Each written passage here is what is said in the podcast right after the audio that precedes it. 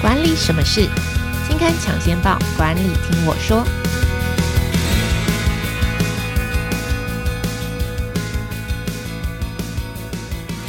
Hello，朋友们，大家好，我是经理人月刊的资深主编邵贝萱，我是贝萱。欢迎收听经理人 Podcast 管理什么是单元。好，这个单元每个月会跟听众朋友导读当期杂志的封面故事跟特别企划，那也会邀请编辑团队来分享专题制作背后的故事。今天要跟大家谈的是我们十二月号的封面故事，打造企业韧性，也是经理人每年到年底都固定会办的一个大活动啊，就是一百大 MVP 经理人的故事。那今天来跟大家分享的是《经理人月刊》的资深采访编辑吴美心。我们先请美心来跟听众朋友打个招呼。Hello，听众朋友，大家好，我是《经理人月刊》的美心。啊，美心好。呃，今天我们要谈的主题是百大 MVP，嗯，这个是每年。经理人年底一定会做这个大，对，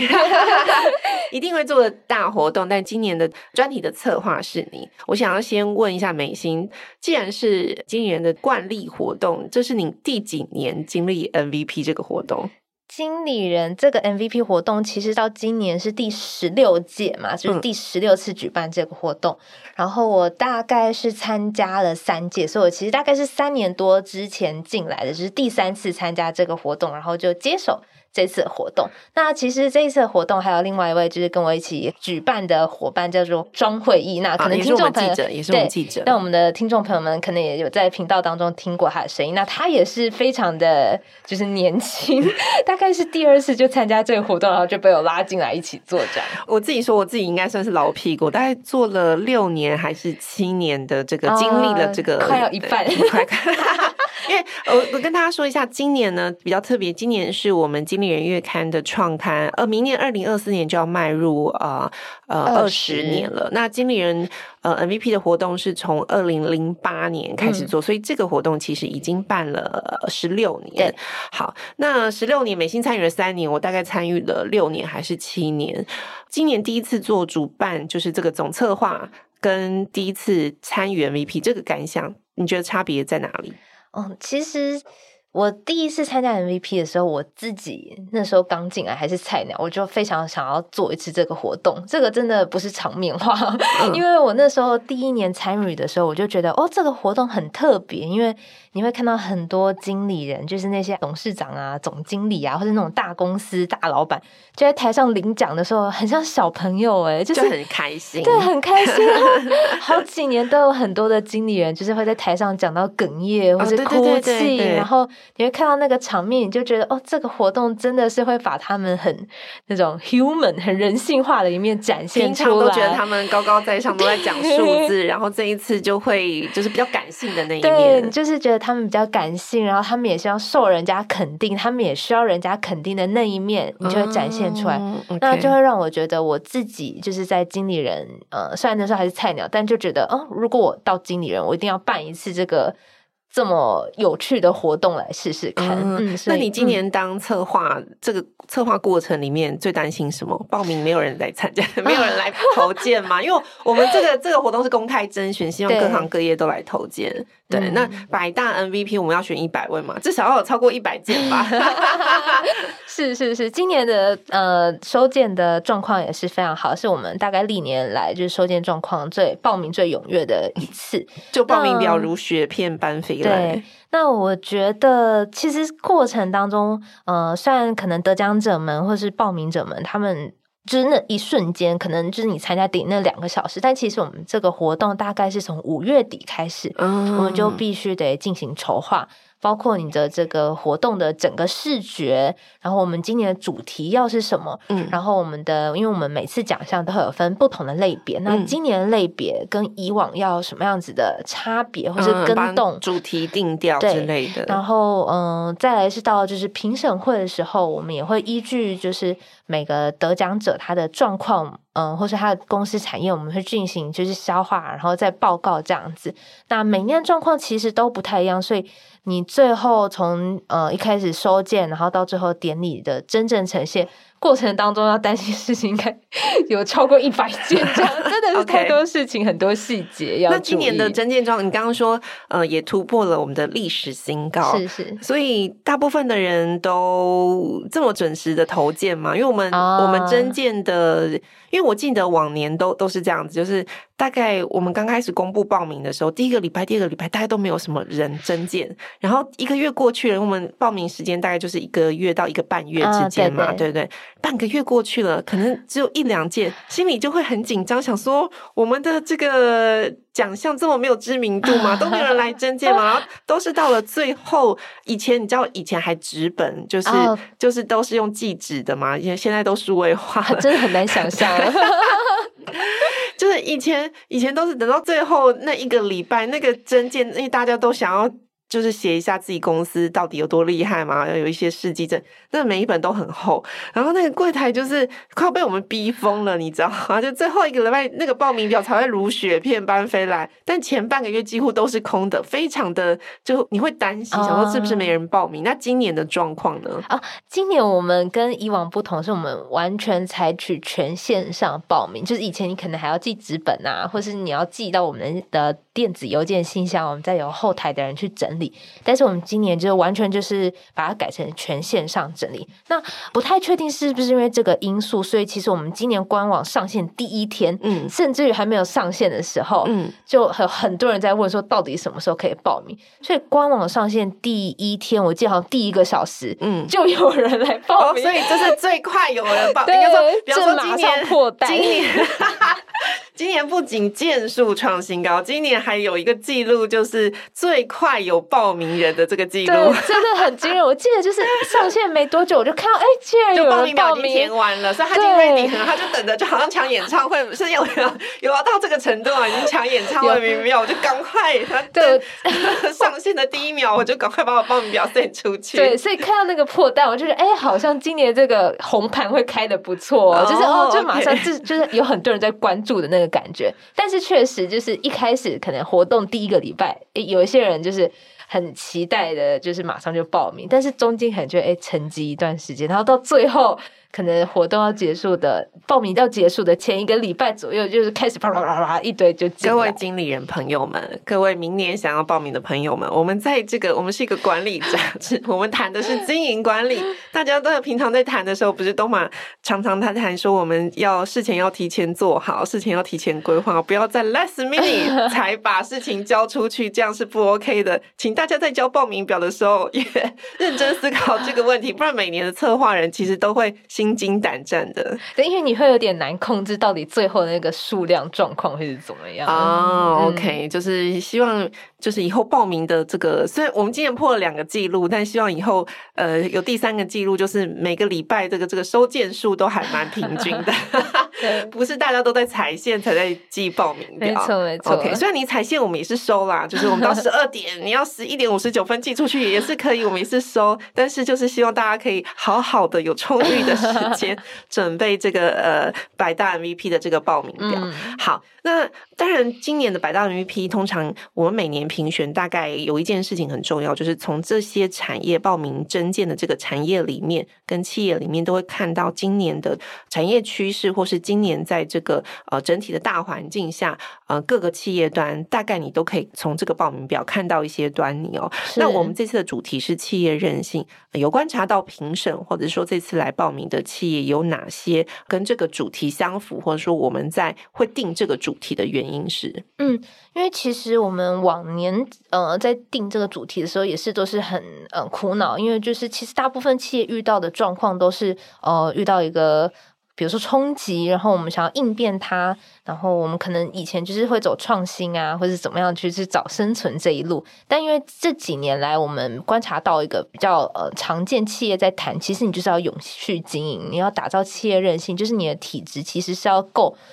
足够厚实的，那嗯、你才有办法让这个企业走得很长久。所以我觉得，与其说我们只 focus 在一个，比如说它的做法有没有创新，或者是它有没有一些嗯。呃一些做法上面改变的这种主题，我们更想要强调的是，其实你在经营一间企业，你当然是希望它走得长远。那企业韧性当然就是这几年很重要的关键词，所以我们才会拟定这个更下面核心，就是我们希望可以协助企业，或是我们可以找到那个真的让企业长久经营的那个关键经理人，今年才会以企业韧性为主题。哦，对你讲到这个，今年在颁奖典礼的时候，嗯、因为我们有说今年是经理人的二十年嘛，接接下来迈入二十年，嗯、很多颁奖人其实上来的时候，我也觉得很感人，嗯、就说其实这已经是第二代了，第三代了，我们这个企业已经经营了二十年，还有从日治时代就来的企业，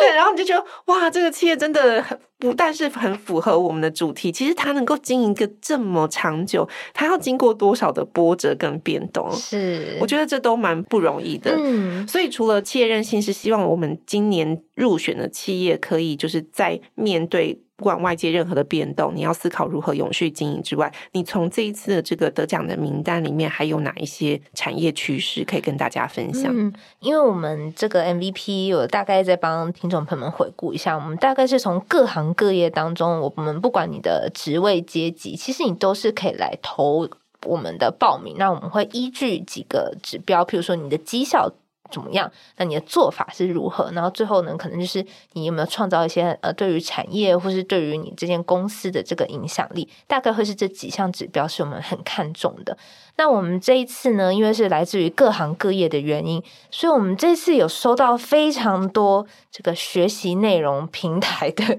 报名。那其实经理人本身也是一个在比较知识型的这个平台嘛，所以你就可以看到我们真的是奖项非常公正。对，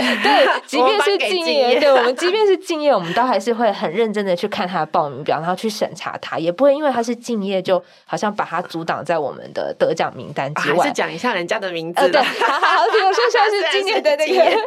Press Play，就是我们今年的 Super MVP。那那个好好呢，也是在我们的 MVP 名单当中。还有一些就是企业自媒体也在做讲师的。那对，所以今年的这个学习内容可以看到，哎，大家好像对于这个知识经济的渴望是非常高，然后也可以看到这个知识经济，它刚好是在一个好像。起飞的时刻，就是很多人想要从这个线上课程啊，或是呃从一些直播课程当中得到一些学习性的内容。嗯，然后刚刚讲到直播嘛，就会看到，哎，今年跟网红网红经济也是非常的蓬勃发展啊。譬如说，像我们今年有收到那个美而快。美而快国际的报名，那如果是听众朋友们，呃，可能会比较知道的，可能是 Paso 这个品牌，因为它跟很多的这个网红去打造他们的服饰品牌，那可能就是很多的都会女性啊，就会来穿他们的服装。那他们在去年呢，也是透过 OMO，就是线上跟线下的这个整合行销，然后再加上他们的一些选物，然后在去年有非常不错的一个成绩。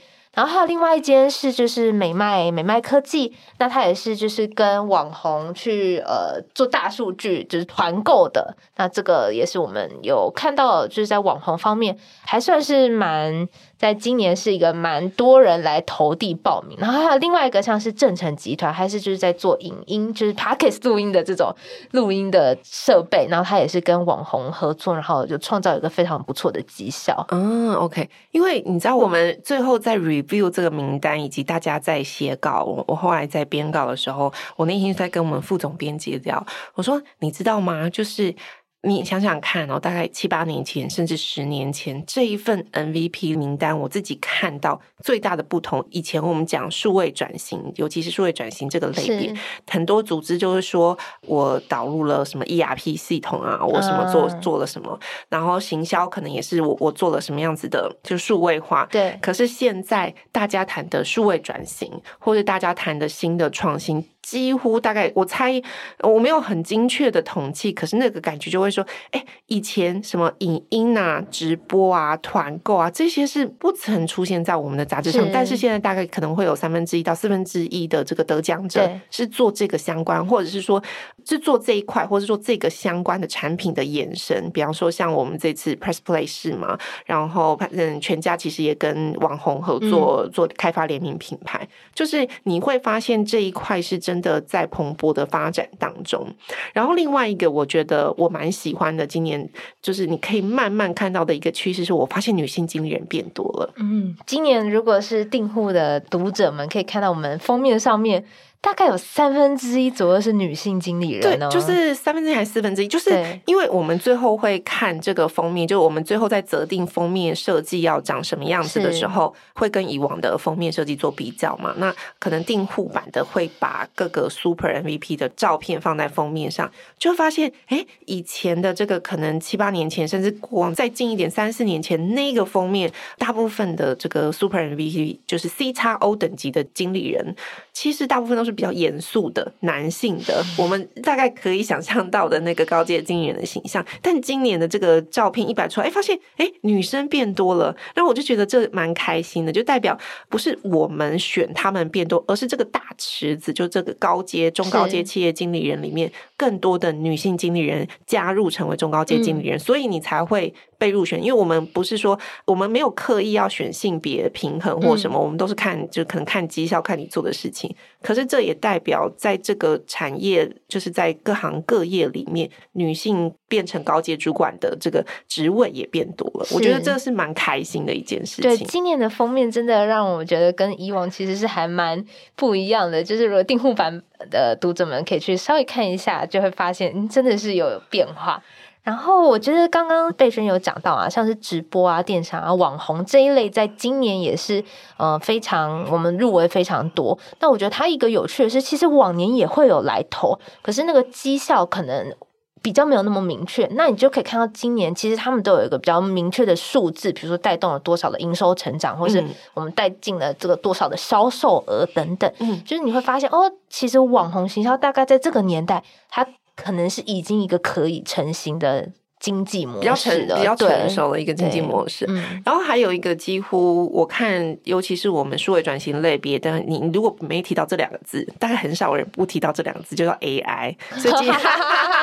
今天也是 AI 爆发年啦，我可以这样子讲，就是，是嗯，很多数位转型或者在推智慧化的工厂也好，公司也好，你都会看到 AI 的影子。嗯、所以基本上，嗯，就是做直播、做网红、做团购，然后电，尤其是电商这一块，然后做 AI。然后还有女性经理人变多，等于说其实更多多元化的专业经理人才加入，就是在各行各业当中，这是我自己在七八年还不到八年这里看到的这个 MVP 经理人的趋势。嗯，嗯，好，那我们讲到了这个百大 MVP 经理人，这次你印象深刻的比较。可以跟我们分享的，你想要分享哪些？我们不可能一百个全部都分享，我分享两个好了。好啊，好啊，我们大概讲一下今年 Super 的名单哦。呃，有好几间很大型的企业，譬如说像是国泰投信，就是如果听众朋友们在投资这个零零八七八。就是这个总经理张雍川所推出来的一个很重要的产品，然后还有像是勤诚兴业，它是这个台湾一个很重要的伺服器的厂商，它的执行长跟董事长陈亚楠也是这次的得奖名单之一。那她也是一个女性的执行长，所以其实呢，你可以看到我们今年有很多女性的执行长，她的表现是相当不错，又入围在我们的名单当中。然后还有像是王品餐饮的这个企业发展副总经理李碧山，那呃还有赖礼物的这个资深总监郑婉婷，然后还有像是全家便利商店，他那个先时那个改革的人黄正田，这个先时本部的本部长也在这次的名单当中。然后还有像是这个三立媒体集团总经理，然后还有像是永丰金控的总经理朱世廷。光宝科技的总经理邱森斌，还有像是新竹物流的林丹事业群总经理呃李玉祥，也都是我们 Super 名单当中几个比较大型的企业，就可以看到说哦，其实今年的名单算是很多大家在生活当中会接触到的品牌啊、公司啊，或是一些像是隐形冠军川方企业，也是一个非常特别的企业，然后它有在我们这次的入围名单当中。川方哦，我可以先稍微分享一下川方。一开始我是真心，就是我听过这个名字啊，你真的听过？我真的听过。然后，但是呢，我听过，但我不太知道他是正确是就是在做什么。直到我看到就是记者去采访，跟他的报名表，就是他去采访，我发现哇，这个企业真的太厉害了。他应该是说我们台湾的隐形冠军。我觉得台湾一定各行各业还有更多像川方这样子的隐形冠军。我跟你说，他的故事实在太曲折了。我 我，我们必须打开稿子才能够讲。出来，就是川方，他原本是做什么？他是原本是做那个绞盘，就大家可能不知道绞盘，就是比方说你可能以前在那个建筑工地，你要把一些什么。砖头东西，对，然后你要吊挂到某些地方的时候，嗯、它这个机械上面会有绞盘，然后或者说你去一些餐厅的时候，那个送餐的那个餐梯啊，就是那种像类似像很像小电梯的，它里面这个绞盘大概就是川方做的。那川方在做这个的时候，他就是碰到了一些工法，就比方说建筑工地的工法的改变，总之就是外在环境的改变，让他的生意萎缩。嗯、那你就要开始想第二曲线嘛，那很紧急。那我第二曲线是什么？然后后来就是有一个客户就说：“哎，你们做的这些东西啊，其实那个车子一些越野车的绞盘。”嗯，就是有一些车子做的绞盘跟这个原理是一样，你们要试着做做看。那他们就去做了，然后做了以后就发现，哎，这好像是一个新的机会，然后就试着做，就没想到你会做别的国家或别的有做绞盘生意的厂商也知道这一块嘛。那尤其是如果是对岸中国大陆，嗯，他看到这一块的话，那我我也加入这个战场好了。那你要想想看，对岸的这个成本啊、零件啊、人力啊，全部都是比你在便宜吗？那如果你你没有做出特别的区隔的话，你很快就会被别人打，就是你你价格战就输了。对对对对对。好，所以那那你这一块做不起来，就是你好不容易找到一个新的机会，你做不起来，那我只能再发现别的机会。那就我发现是非常的曲折。对，那我要去哪里找新的机会呢？就我不能找平价的嘛，因为平价这一块已经停了，我只能找高阶的。那找高阶，想说，我我代工来代工去，总之就是你再怎么代工，你就是会被别人取代。那我不如创自己的品牌好了，自己的品牌你就要找高阶的、高毛利，或者说你的价格就要打比较高阶一点。嗯、那价格比较高阶一点，你要打入哪个市场？你当然是要打入越野车，或是这个呃休闲这个车比较高的这个市场。那想打进美国，那打进美国。你想想看，你一个新进的品牌，你要去台湾哦，对，人家为什么要理你啊？所以他就很像以前那个大家就说台湾的企业家就是一卡皮箱走天下，他就去那种就是什么越野车的这种车友会，什么 Toyota 的那种车友聚会，是或者是一些高阶的越野车展，就去展览，嗯、就是到处去登门拜访，就说哎，你来用看我们的产品，然后最后才把这个市场打下来。所以我觉得他的故事非常的曲折，然后到现在就是他的成绩，如果你想要看更。详细的故事，嗯，again，本期的这个《经理人》杂志上面有，我觉得这个是一个非常，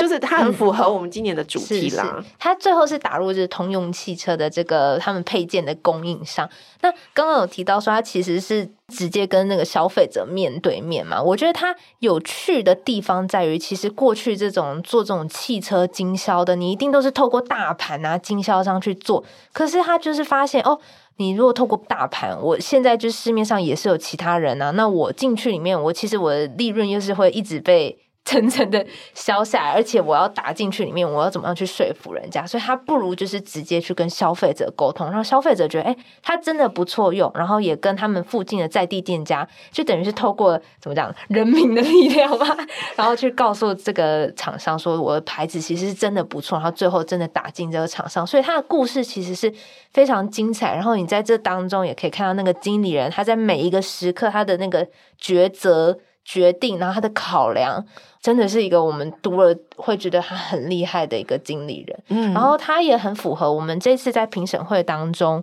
评审们就观察到今年一个很重要的趋势是，这些得奖者或是我们入围到这个最终选拔的人都有一个很重要的关键，是在于影响力。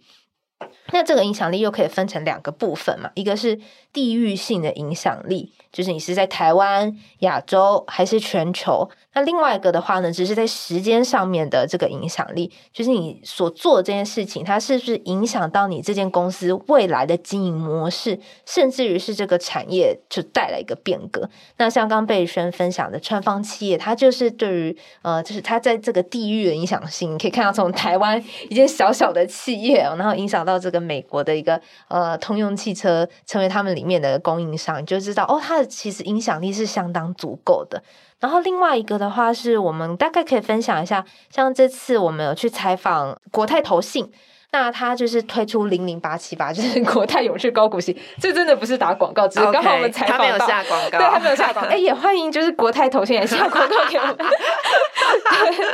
对，对，那他其实就是观察到，嗯，他现在是台湾最多人投资的这个 ETF 产品，哦，是啊，我以为是别家。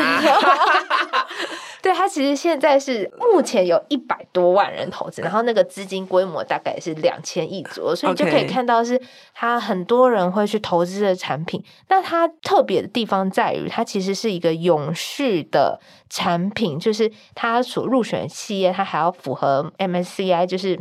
指数编纂公司名称，它的那个永续评级大概在 BB 级，就是你平均以上的公司，它才会入选。所以它大概是抓紧到，哎，投资人有一个而对于永续渴望的一个趋势，所以他推出这样的产品。然后另外一个的话，比如说像是呃永丰金也是这次的这个我们入选 Super MVP 的人选之一。那其实永丰金总经理提到了很多就是关于金控上面的变革，譬如说你以前你可能都会进去银行办一些事情嘛，那你现在诶，你还有进过银行吗？是不是很久没有进去过？所以就是一间金控，你如何在一个大家都不进银行的状况之下去带领金控去变革，然后去迎合现在大家的金融消费使用的行为，那这个也是我们这次颁给他得奖的一个很重要的原因。就是美心采访的这个永丰金，嗯、我印象很深刻的例子就是嬴政同步，是是，对，就是所谓嬴政同步。我请美心来跟大家分享好了。就是以前如果你要。银行开户嘛，比如说你是数位账户，你可能就是你要银行申请一个账户，然后你想要成为他们家的，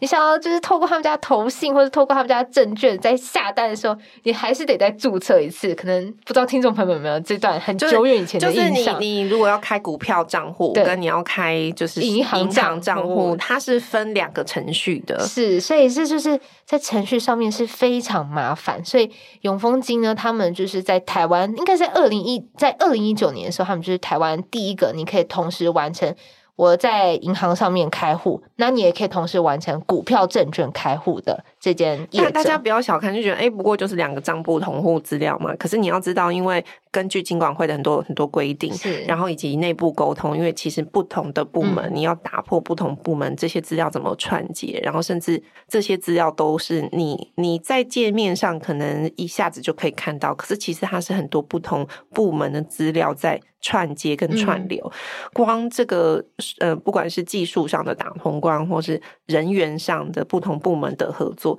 它还要符合法规，它其实是花了一番功夫的。对，然后它里面有提到说，它是如何运用某一些策略或是某一些愿景的方式，让大家去朝这个方向，就是整合型服务，让消费者获得更顺畅的体验。那在这次的分享当中，我们呃也有提到相关的内容。然后呢，还有一个是三立的总经理，我们分享一个女性经理人的故事好了。好，那他这个故事很精彩哦，因为三立最近不知道听众朋友们有没有看那个大嘻哈时代，它其实是一个就是嘻哈选秀节目。然后你想想，选秀节目在台湾就已经没有到非常热门，可能前几年很热门，有一段时间蛮热门的，但是是现在可能就热度比较平平。然后它又是嘻哈，就是这么一个小众冷门的节目，那我不可以这样说嘻哈，对不起对不起，这么一个呃怎么讲分众的节目.对对，就是这么分众的节目，你一个电视台哎。但是电视台不是大众传播吗？为什么要去做这件事情？就是应该说，他这样提案的时候，在一开始可能就会被质疑啦，内部应该会有一些质疑的声音。那其实，在我们这次的采访当中，他也有分享到，其实他会推这个节目，大概也是遇到了电视台的一个。变革就是哦，我年轻人好像已经慢慢流失，就是年轻人没有人在看电视，对，都去看 YouTube 了。对，然后我的广告，哎，好像广告商也比较少在投电视台，他们可能都丢去刚刚提到的这个直播，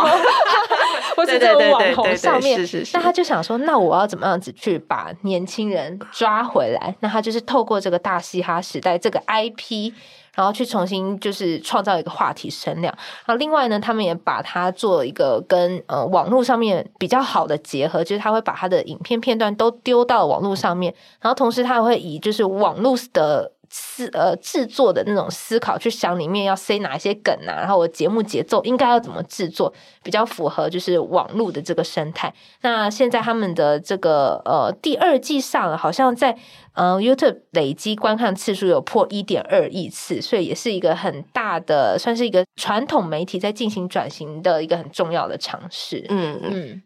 我自己不是看这个 hip hop 这个，是但是这个生命有在看的人，全部都有提到过这个，所以可见他的这个节目是蛮成功的。嗯、我们编辑部也有同事在看，然后他就提到这个就，就每每天都在讲。OK，好，我我要分享一个我我我们刚私底下在跟美心聊的时候，我就说我一定要分享这个故事，这个经理人实在太感人。他说对对对，美心，你就说对，我们一定要讲这个经理人，就是他是花莲的这个门诺医院寿丰分院。其中里面的一个小组叫做失智照护的这个小组，那他是一个团队得奖，所以我就不特别的讲个别这个小组人的姓名。但他之所以感人的时候，他就是来报名表来的时候，我们都觉得这个故事很感人，希望评审可以垂青他，就是一定要让他被看见。他之所以感人，就是花莲门诺寿丰分院呢，原本是没有失智联合照护的这个 team 的。那他原本的起心动念是一位精神科医生，他在诊断这些，因为你知道，如果你要诊断成你你有失智的前兆，或是你可能已经是失智了，通常会有一个诊叫精神科医生，他就是一位其中的精神科医生。他发现，诶，他判断可能有征兆的人，或是已经发病、已经有确诊的这个病人。可能我说，哎，你要来回诊哦，你要来做检查哦，很多都来这一次就不见了。那他就想说，这样不对啊，我的病人这些明明是需要被照顾的病人，对，对，你怎么可以不回来做检查？他去追踪，然后去挖，才发现很多人就是。有一个就是有可能这些失智的病人，因为他们是在寿丰分院，所以可能来一趟医院很不容易。嗯、然后或者是家人也没有，花莲地太大了，对。对，然后来一趟医院不容易，然后呢，你要追踪，可能家人也没有真的很紧密的去追踪这些确诊的患者。嗯、那第二个就是，其实你要诊断成为失智症。你要经过很多科的会诊，比方说他是精神嘛，你可能也要造电脑断层，你还要很多各方面的评估。那各方面的评估，它都不是一天内都可以解决。嗯、你可能今天约这个科，明天约这个科，后天做一个什么检查。对于一个失智的这个症状的这个病人来说，他其实这个往返是很奔波。那更别说很多失智症患者，他可能都是五十岁、六十岁，其实就是年纪比较大的，行动比较不方便的，所以他就觉得说不行不行，我如果真的要把我的病患治好，我不可能就只看我这个现场的人，我一定要把这些人找回来，真的就是认真来看病。所以他就跟一位护士，就是一起组了这个团队，然后也先跟他们的院长报备，就是说我想要组这个团队，让失智症真的可以得到很好的照护。所以他就除了找找这个团队的成员之外，他们还深入就是学校，甚至去跟邻里宣导。就比方说，他会跟呃当地的杂货店说，如果有老人家或者有是有人在你们这边。呃，拿买东西忘了付钱，第一件事可能，当然肯定可能要报警，可能，但是你也有可能想说，他要不要？来跟医院、跟家属说一声，跟医院通报，他可能不是刻意要偷你的东西，他可能是罹患了失智症，嗯、就是有点那种教育的感觉。对，然后他也会进入就就是小学啊，去跟就是学生们就是宣导说，如果你家里阿公阿妈出现了这些症状，那你可能就是要请家人家跟家人说一声，可能有这个症状，你要不要来带来我们医院稍微帮忙检查一下？那这个是对外。那当然，你定期还会有社工去追踪，说提醒说你要来看病了什么的。但对内就是刚刚说了，因为你要确诊的话，你要经过很多科的检验，所以他也把这个嗯，就是等于说整病成一条龙。就是你如果你要来，今天你要来诊断，我就从精神科的评估到什么检查，我都一次帮你办完。等于说你来一次，我们所有的检查都在一天做，就是可能不是一天，但是就是集中。把它检查完，然后下一次来的时候，我就可以马上就知道说你是不是真的确，就是真的确诊或是有前兆了。我觉得这个很感人，就是他是自己一个人，然后他现在五个人站队啦，就除了呃护理师之外，还有社工师。但是从他一个人发现了这个医疗现场没有办法做到的事，但是他去想办法，我要做到医疗现场以外。就这也不是他原本的责任。我觉得这个故事真的是挺感人的。对，那时候我们评审也有特别讲这个门诺医院的这个例子，他就说这真的是到他的意思是说，就是到 穷乡僻壤，就是到各个地方去服务，呃，他所认为，嗯、你可能没有接受到照护，或是你应该要得到更好的照护的病患。那我觉得这个故事真的让我们觉得它社会公益性是非常足够。那他虽然不是我们典型的这个企业的经理人，可是我们认为他所展现的这个精神，他所做事情的那个高度，还有他的影响力，也是非常值得我们去赞许的。然后，嗯、我们透过报道的力量，或是透过我们这个典礼的力量，去把这样子一个默默在社会上做了一件很好的事情，然后把它发扬光大的人，我们可以把这个光照在他身上。对，就是像这样子的故事啊，或者是这样子的人来报名我们的这个奖项的时候，我都觉得哇，这个时候就觉得自己的工作充满了使命感，就是很开心自己能够在这样子的媒体，然后有这样子的奖项。可以让这些人被看见，或是被凸显，就是、嗯、哇！你看一个默默在工作岗位上做了更多，然后发挥正面影响力的人，然后我们有这个奖项，可以让他被更多人知道，嗯、或被更多人看见。嗯、这时候我就觉得很开心，自己可以有这样子的机会做报道。没错，嗯嗯、啊，他在去年是不是服务了七百多人？对，我们看那个记者采访，大概去年他们五个人嘛，就五个人就服务了七百六十六，好像七百多个案。案例个案，嗯嗯、然后就觉得哇，这个每一个人的工作，你算一算，每一个人的工作量其实是蛮重的，是是，是，嗯，所以我就觉得哇，这个门诺这个故事，我一定要跟大家分享。没错没错。好，那这次还有什么？除了我们两个之外，还有其他嗯。编辑部的同事、记者们，就是跟大家分享说：“哦，一定要跟大家推销这个 MVP。”有有有，今天有几个算是比较嗯，我们刚刚提了很多都是这种大金矿啊、科技的产业，但是我们其实也有很多在地温暖的故事，譬如说像是你透过在地的农产品去行销自己的品牌，或是行销当地的观光。譬如说像是我们这次有一个得奖，来自于那个云林的 VDS 活力东市，那它其实是胡萝卜的农。农民，然后他后来转做自由品牌，就是把他的那个农产品啊，然后把它。品质更加稳定化，然后把它做成什么胡萝卜汁啊，最后还卖上星宇航空跟长荣航空的飞机上面，就是，然后还有举办了一个很有趣的破了金氏世界纪录，就是号召非常对，号召非常多人来一起拔萝卜，然后创下金氏世界纪录。种胡萝卜不要小看种胡萝卜，种一种，因为你知道我一开始看到他报名表，我们会看到受访者报名表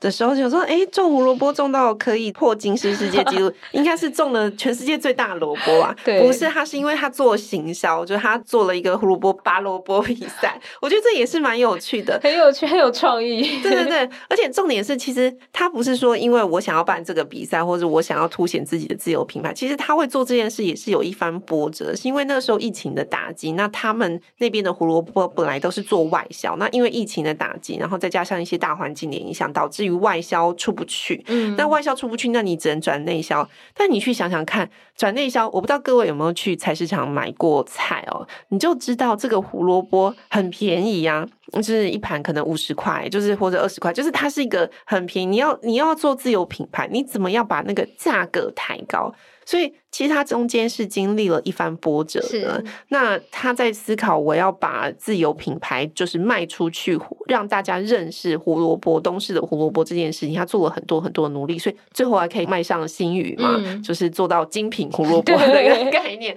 我觉得是蛮不简单的。所以想想看，大家以后这身边的这个农民伯伯们哦，不能讲只有伯伯啦，就是农民们可以做到精品高丽菜精品，说哎，其实他都费了很大一番努力的。是是是，然后。啊，这一次我想要讲一下，因为原本访纲上面有问说有没有什么样的遗珠嘛？那因为其实今年报名的件数真的是非常的多，所以也要跟就是没有入选，但是可能有在听这一集的听众朋友们，哎，可能说声抱歉，因为我们今年的真的是来件数比较多，然后我们也希望就是入选的产业是比较多元一些些，所以有可能是这个同个产业当中，我们去进行竞争或者进行比较，那我们最终呢，大概就是今年筛选出的名额就是有限。的，但是我觉得在这次的报名表当中，都真的有看到大家的诚意，然后对于这个活动的一个肯定，嗯、我觉得也是对于我们主办方一个很大的奖励。那我相信，其实来报名的经理人一定都是对自己在经营管理上面程度有一定的信心。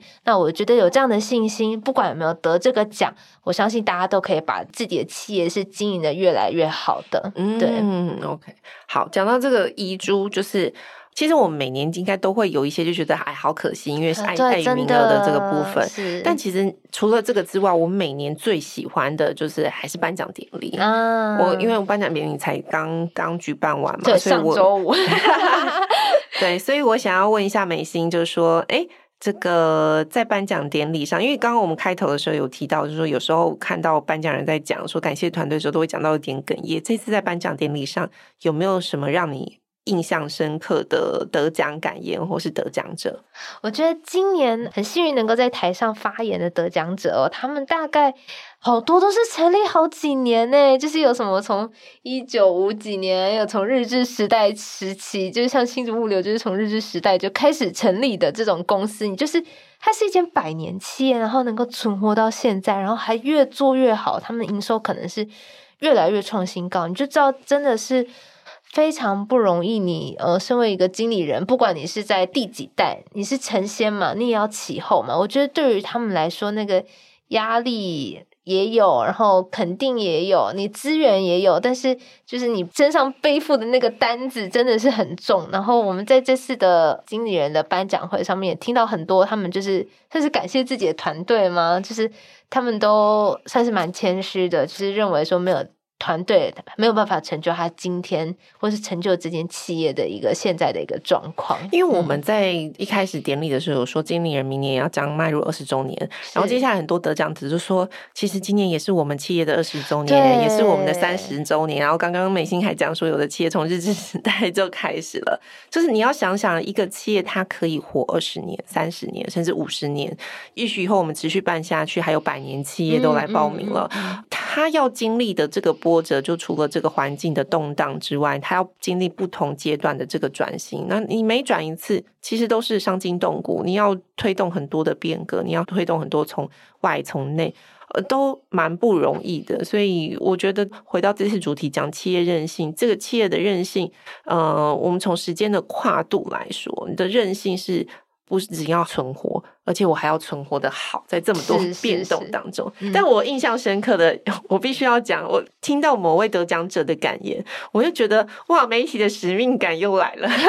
是哪位？是哪位？就这一次有一位得奖者是红道老人基金会，啊嗯嗯、然后那个执行长他上台的时候，他就说。就是他当然就会说一下感谢，跟他得到这个奖很开心。他说他得奖的那一刻啊，被通知得奖的时候，他转头去看他后方这个书架上的这个书柜上的这个经理人杂志，哦、最早的是二零一三年。等于说这位得奖者，他就说他以前只是看着这些得奖者在这个杂志上，他没有想到今天有一天他会以得奖者的身份，然后他的脸也被。就是印在这个杂志里面，我觉得这一段非常的感人。你想想看，十年前他是看，这好像有点，就是好像有点，就是比方说我们以前看一些明星的这个故事，就是说啊，我以前是看着听着周杰伦长大的，没想到有一天我可以跟周杰伦同台。虽然我们我们的可能没有，可能拿周杰伦比喻有点适当，但那意思就是，哇，二零一三年的时候就已经有一些企业经理人，其实他是很真的是在支持我们经理人的报道跟经理人这个品牌，然后。十年后，他就是来报名这个奖项，然后他就是也优秀，我们就评审也会就是说这个奖项就是应该属于他，这个很感人呢。嗯，我觉得这真的非常感人。那其实刚刚蓓宣讲到的这个经验，就让我想到我这次去采访的时候，嗯，因为像这次的名单上是真的是兴旺一亿，然后我们就会问他说：“哎，你是是从什么管道知道的？对，是从什么管道知道的啊？或者是是哎公关帮你报名的吗？还是你是？”就是对你怎么来报名，想要来参与这个奖项，他就会说哦，其实他已经注意这个奖项很久，而是他本人自己就这个经理人在注意的，嗯，然后是直到这一两年，可能真的有做出一些成绩，他自己觉得准备好了，他才有这个 信心，有这个把握，好谦虚。的，对，真的很谦虚，然后才来投递这个奖项。那你就会知道说，哦，其实这个奖项，呃，因为我们呃经理人月刊本来就是一直就是在专注于如何培养一个专业、成熟，然后呃能够对组织做出贡献的经理人嘛，这就是我们创刊的初衷。那你就会知道说，哦，其实这个初衷是陪伴很多经理人一起成长，然后他也跟很多其他媒体奖项，他可能奖励某一个企业是以企业为单元不一样。我们奖励的真的是你在组织当中做事做得很好的那个人。譬如说，哎，贝生主持得很好，有一天你可能也会成为我们的这个经理人。谢谢谢谢。我觉得他对于很多工作者来说，可能你平常。诶，工作也会被表扬。可是，如果你能够被一个外部的媒体，然后是以一个很公正、客观的方式去进行表扬的话，我觉得那个对于他们的肯定，呃，是很多人会把他们当做是一个很重要的生涯里程碑。嗯、那这个也是我们这一次在采访，然后还有制作这个专题当中，让我们觉得很受感动，就就是。这个奖项在他们心目中的一个分量。嗯嗯，OK，好。所以如果听众朋友想要知道更多百大经理人的故事的话，欢迎购买《经理人月刊》十二月号的《百大经理人》这本杂志哦。那本集节目栏的下方也有购买链接。那以上呢，就是这一期管理什么事跟大家分享的是《经理人月刊》的十二月号的主题：二零二三年的百大 MVP 经理人的故事。那喜欢经理人的话，欢迎到 Apple Podcast 给我们五星好评。如果有职场困扰，希望我们解答，也欢迎留言给我们，我们将会有机会邀请职场专家为你解答。今天的管理什么事就跟大家分享到这边，大家拜拜，拜拜。